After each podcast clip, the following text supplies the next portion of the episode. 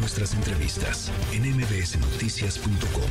Escuchas a Ana Francisca Vega a casi cuatro años ya del primer caso confirmado de COVID-19 en el país, un equipo de eh, investigadores, de expertos, de, divulgadores de la ciencia eh, han decidido crear una comisión independiente con la idea de examinar qué fue lo que pasó con el COVID-19 en el país, cómo fue eh, pues tratado esta pandemia, cómo ha sido tratada esta pandemia em, digamos, eh, pues dar un seguimiento a las políticas de salud eh, implementadas y evaluar qué fue lo que salió bien, qué, qué, fue lo que pudo haber salido mejor. México, hay que decir, uno de los países pues con una tasa, una sobretasa de, de muerte más altas del mundo, con más muertes de personas del sistema de salud, la número uno en el mundo con médicos, médicas, enfermeros, enfermeras eh, muertas en, en el país. Así es que pues es muy valioso el esfuerzo que este grupo de em, pues personajes eh, muy renombrados en sus distintas áreas de acción han decidido armar, eh, entre ellos Carol Perelman, con quien hemos platicado aquí un montón de veces y nos ha ayudado a entender muchísimas veces eh, el tema de la pandemia y otras cosas más que tienen que ver con la ciencia. Ella va a ser parte de esta comisión independiente y estás, Carol, hoy con nosotros eh, para platicar sobre ella. Gracias primero que nada por, por, pues por este testimonio y, y pues felicidades por esta iniciativa, me parece muy importante. Pues gracias, Ana Francisca, gracias por el espacio siempre. Y bueno, pues es un ejercicio importantísimo. Primero es una obligación no solamente intelectual, sino también cívica, que la debemos al pueblo de México, y moral. Y pues como tú bien dices, o sea, los resultados de la pandemia en México se encuentran entre los peores del mundo. Ningún país lo hizo perfecto, por supuesto que ninguno. Pero bueno, somos el número uno en deceso de personal médico, 3.214, de los primeros en orfandad. Tenemos niños, niñas de México, mexicanos, que perdieron padre o madre por la pandemia tenemos un exceso de mortalidad altísimo, o sea, las cifras oficiales están alrededor de 330 mil personas y estamos cerca de los 800 mil. Entonces, pues, como bien dices, digo, ya acaba la emergencia por COVID-19 eh, eh, en mayo del año pasado, pues ya muchos países han hecho este tipo de ejercicios.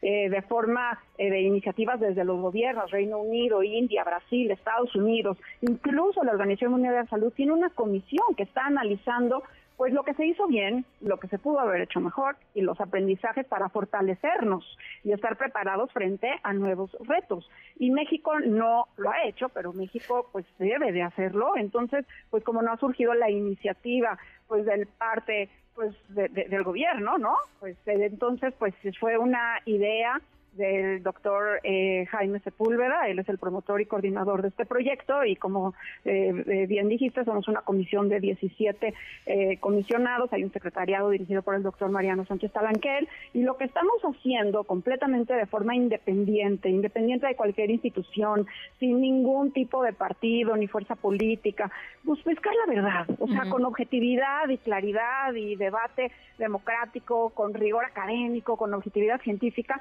entender entender cuáles fueron las decisiones, cuáles fueron los errores por comisión, por omisión, qué no se corrigió cuando podría haberse corregido, cuáles fueron los aciertos que sí tuvimos. Ana Francisca, fuimos de los primeros países en comenzar la vacunación en diciembre, pero qué pudimos haber hecho mejor y cómo podemos desde un punto de vista multidisciplinario, eh, porque bueno, quienes están en la comisión vienen de diferentes disciplinas y entonces bueno, cómo podemos construir un mejor sistema de salud para enfrentar nuevos nuevos retos. Mira, eh, eso de la interdisciplinariedad me parece importante, Carol. Está Tonatiu Guillén, por ejemplo, con quien hemos platicado aquí también, ex titular del Instituto Nacional de Migración, experto en temas de migración. Antonio Lascano, biólogo y científico. Carlos Mancera, economista. Eh, está Amanda Glassman, asesora ejecutiva del presidente del Banco Interamericano de Desarrollo. Está Julio Frank, exsecretario de Salud.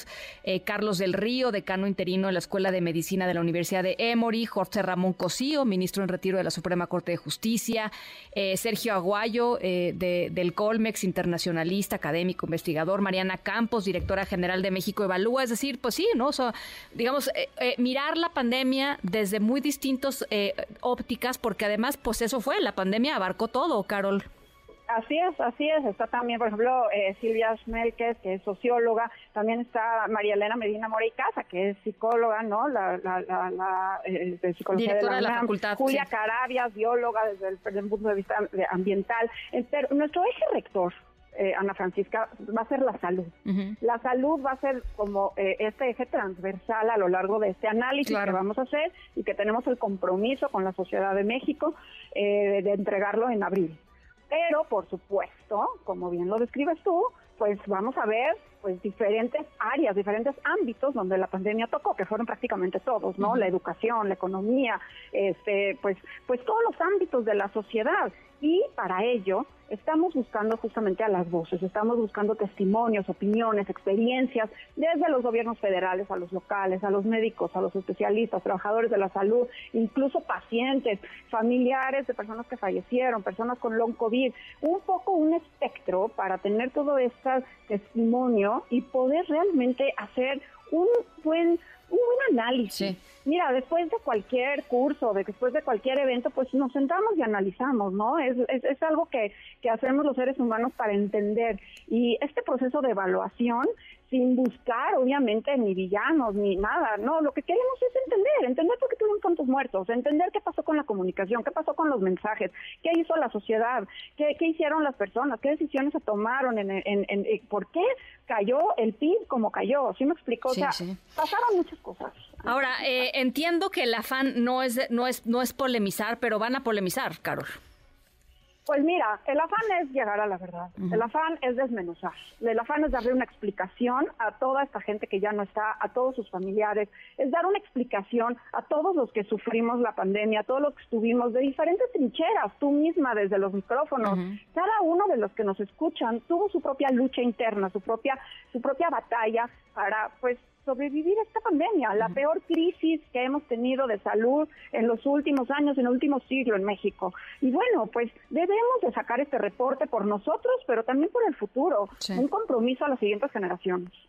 Oye, eh, Carol, yo sé que eh, no, no, estaba, digamos, no lo habíamos platicado en ese sentido, pero me gustaría, ya que te tenemos en la línea, eh, que eh, hiciéramos un pequeñísimo corte de caja de, de, cómo va arrancando, digamos, este, este 2024, esto, en términos de, del COVID-19 en el país y todo el debate en torno a la vacuna patria, ¿no? Esta, esta decisión de, de COFEPRIS de darle la aprobación de uso de emergencia con una cantidad importantísima de datos faltantes este, cosa que no sucedió con otras vacunas, en fin, este, ¿cómo, cómo la ves por ahí?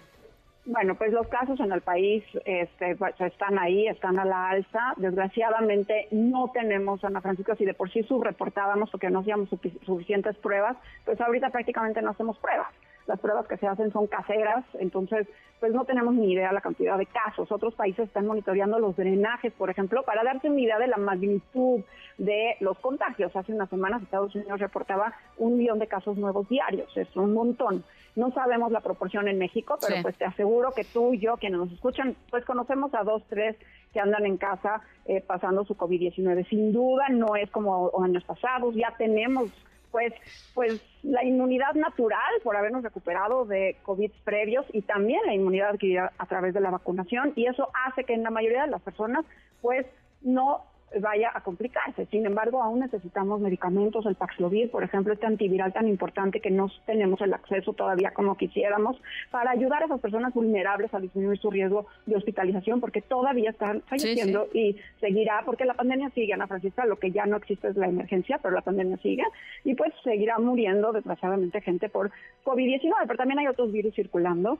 Eh, sobre las vacunas, bueno, pues lo ideal, lo ideal es ponerse la vacuna más actualizada es como si yo te digo que vayas a ponerte la vacuna contra la influenza, pero la de hace cuatro años. Bueno, pues tú sí puedes ponerte la actual, es la que más probablemente te va a servir con una mayor efectividad. ¿no? Eh, la vacuna patria se autorizó bajo un esquema que no necesariamente debía de seguir vigente, porque si ya se declaró terminada la emergencia, pues no debiéramos de seguir autorizando eh, biológicos bajo ese esquema. No estamos ya en una emergencia. Ya existen biológicos aprobados, pues con los procesos este, regulares, ¿no? Entonces, bueno, pues ahí está.